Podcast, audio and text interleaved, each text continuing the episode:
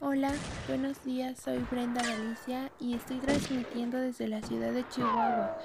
Hoy 20 de noviembre de 1910. Estamos en medio de una batalla. Entrevistaremos al general y caudillo Doroteo Arango, mejor conocido como Pancho Villa, y su ejército de villistas de origen mayormente campesino.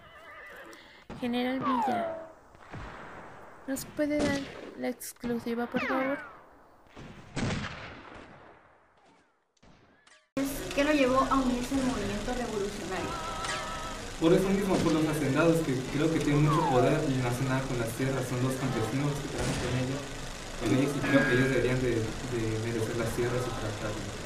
¿A qué edad se unió a este movimiento? Tiene unos 32 años de edad cuando decidió unirme con Madero. ¿Por qué no aceptó la presidencia cuando tomó el Palacio Nacional?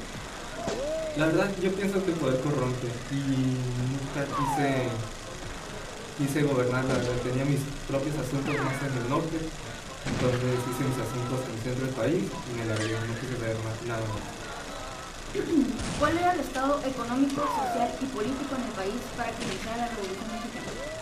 Pues debido al, a la dictadura de Porfirio Díaz, todos estaban, eran oprimidos, como los periodistas, los, los, los entrevistadores, y nadie podía dar su, su opinión. Madero fue uno que se adaptó y creo que es una noble causa lo que, lo que hizo y me inspiró un Ok, ahora una pregunta un poco más personal.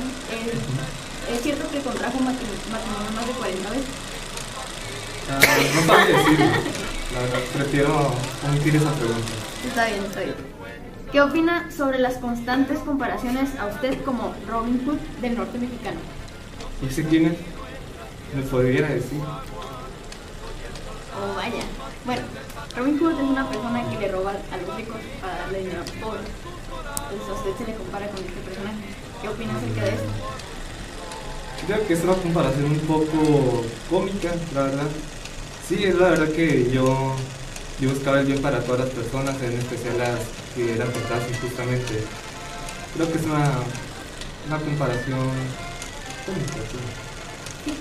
Bueno, eso fue todo en esta entrevista. Muchas gracias, señor Francisco, por habernos dado su tiempo y haber respondido a nuestras preguntas.